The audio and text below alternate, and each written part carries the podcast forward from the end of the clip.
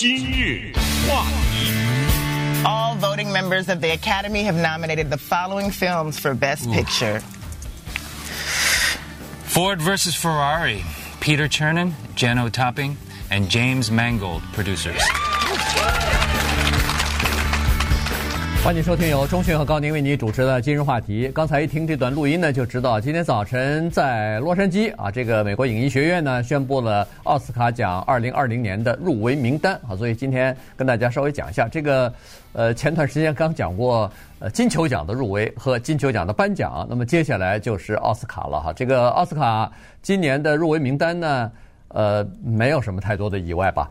呃，从这个名单当中看呢，可能和金球奖的情况是差不多，就是这是一个新旧电影业的新旧之间的这个竞争哈，而且竞争呃说的新和旧呢，主要是这个观看的模式啊，呃，从串流这个就是以 Netflix 为代表的串流，当然有 Amazon 啊，有什么呃苹果啊等等哈，呃，串流和这个传统电影之间的这个竞争，那么。看上去呢，竞争是非常激烈的。尽管呃，串流的它有两个大的片子获得了最佳呃影片奖哈，一个是那个爱尔兰人，另外一个是呃 Marriage Story。呃，但是呢，传统片也是呃一步不落的追在后边哈，呃，就是传统的片场，所以呢，蛮有意思的。今年还是有了一些改进，同时呢，有一个问题，我看今年的这个呃，不管是影评也好，不管是报道也好，都在提说是什么最佳影片和最佳导演里边没有女性哈，所以这个事情呢，呃，也引起了人们的关注。呃呃，不是，是最佳导演没有女性，呃，最佳影片有。啊，最佳影片有一个女有一个电影呢，叫《小妇人》。对对。哎，说到《小妇人》呢，我就想在这儿提一下奥斯卡奖和金球奖之间的区别了。他们两个呀，像两个性格完全不同的人，特别有意思。怎么说呢？就是说他能够发生这么不可思议的事情，在金球奖一个人他能得最佳男演员奖，嗯，在奥斯卡奖提名都没有。你说这邪了不邪了呀？就是你至少给我个提名嘛，对不对？没有，这我说的是谁啊？我说的就是演 Elton John 的那个演员呢，Taron Egerton。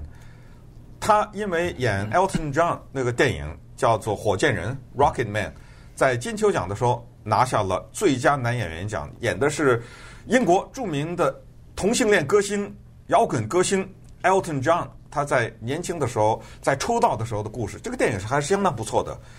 建议大家可以看一下，尤其是如果你喜欢 Elton John 的歌曲的话，那里面的那些歌曲你可能会听得如醉如痴。没有啊？对，没有。还有这个吧，在金球奖创下历史的有史以来第一个华裔女性 Aquafina 拿到了最佳女演员奖啊！你知道奥斯卡呀，提名都没有。嗯，这。这干嘛呢？你这是跟谁过不去啊？这是，就是说，一个这么大的奖，金球奖认为她是诸多的女演员中表演最出色的，到我这儿，你连提名的资格都没有。你看看，就这就像是两个人特别的有意思。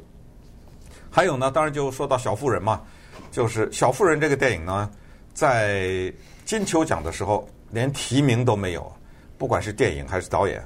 但是呢，在奥斯卡奖的时候给了他一个提名，这个电影可以值得小聊一下。等一下，奥斯卡奖呢，因为多年以前做了一些改变，所以它可以提名十个电影，不是就是过去的五个了。但是种种原因吧，可能大家觉得有一些电影还不够资格，还是说票分票的原因。以前我们跟大家分析过一种所谓分票的呃一个损失，就是到最后有个电影就可能不被提名，所以今年呢是九个。九个电影提名，我估计你自从金球奖到现在也没再新看吧？呃，我看了几个了哈。哦，对，看了几个？我至少看了一个《Irishman》。哦哦，对，好，我看了一个《Marriage Story》。哎，这两个看了。呃，一直想看那个一九一七，但是上个周末没来得及看啊。上周末好像刚在美国是这全部全面的上演哈，所以听说那个片子应该是到电影院去看。上个周末是票房第一啊，对，他战争片打败战争片，我看那个影评上说。打打败那个那星际大战，哎，星际大战哈，所以他好像三千六百多万啊，还是多少？呃的这个票房收入，说明这个金球奖对他是有很大的这个促进作用。很多哎，很多人都去跑到这个电影院去看，那个气势非常非常宏大啊，就是看那个电影院里边的这个情况。所以那个还还没完全看，呃。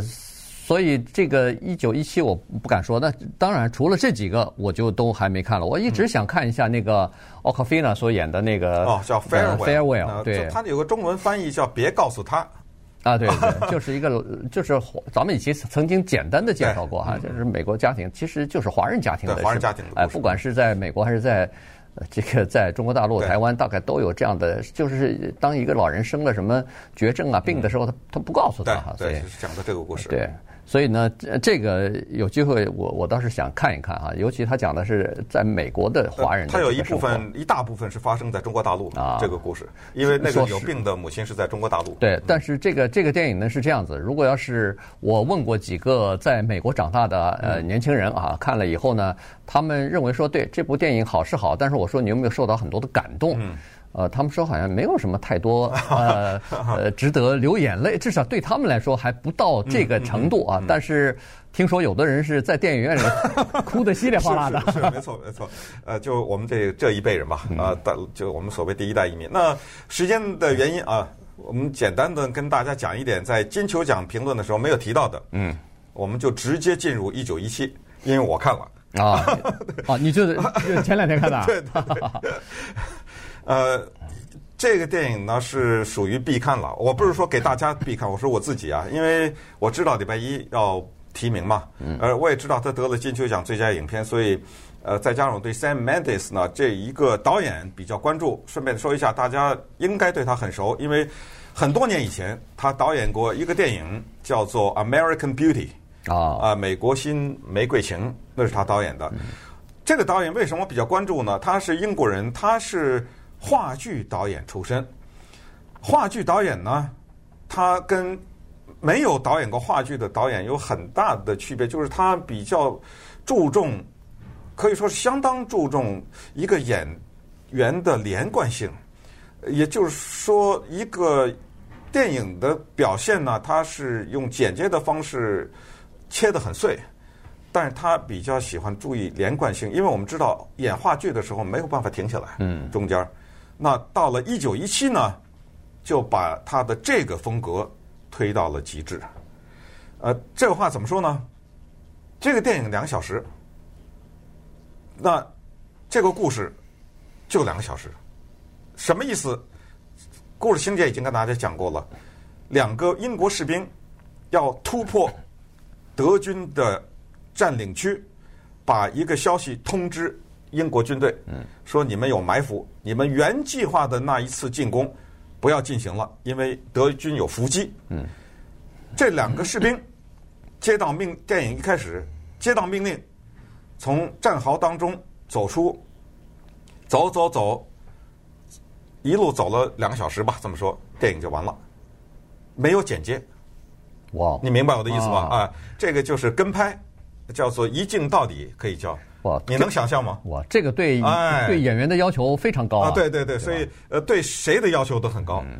那我要告诉大家，就是有这么几点：如果你期待着这是一个拯救雷恩大兵那样的一个战争大片，呃，宏大的战争场面没有。先告诉你，他是话剧导演啊，没有。你想去看那个，肯定没有。那。同时呢，这个电影电影有一定的挑战。这个电影我觉得拍得非常的好，但是我不推荐。我为什么这么说呢？就呃，常常有这样的一些电影，就是我说很好，我推荐大家看。这为什么这么说？就我觉得不一定适合所有的人，因为他的拍摄手法。嗯，我告诉你，我在看的时候，至少有两个人走了。嗯，看到一半的时候，就我不知道什么原因了，可能上厕所，可能家里有事儿什么，是不是这个原因？反正。嘣嘣嘣，站起来走了。嗯，所以这个事儿呢，我先跟大家讲一下。呃，但是这个电影啊，它非常的独特，因为过去呢，电影胶片啊是装在一个大的圆盘里面，像那个机关枪子弹似的啊。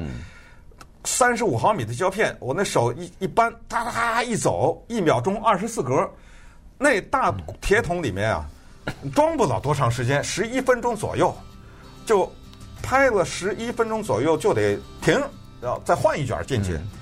现在呢，因为有了电子，我应该可以说想拍多长拍多长，因为是如果是数码拍摄的话，但是我告诉大家，这个电影的全程的跟踪。没有换镜头是假的啊，它非常巧妙。基本上它的拍摄长度就是八到十分钟左右。嗯，它中间还是换了，让演员停下来，从都都都换了。但是呢，它用技术的处理，通过巧妙的用摄影机越过一个障碍等等，它有大量的剪接。只不过就骗过你的眼睛，让你看不出来。不敏感的人是看不出来的啊。他但是呢，他要制造一个铁的一个印象，就是我没停。嗯。不是我没停机，他不让你注意拍摄。如果说他让你注意拍摄，那就失败了。这个电影，他就是告诉你，这两个人从一开始走走到目的地就走了这两个小时，这两个小时我全都跟着他。他是想告诉你这个。那稍等一会儿再小聊一下这个。那么同时有个电影也想跟大家提一下，就是《小妇人》。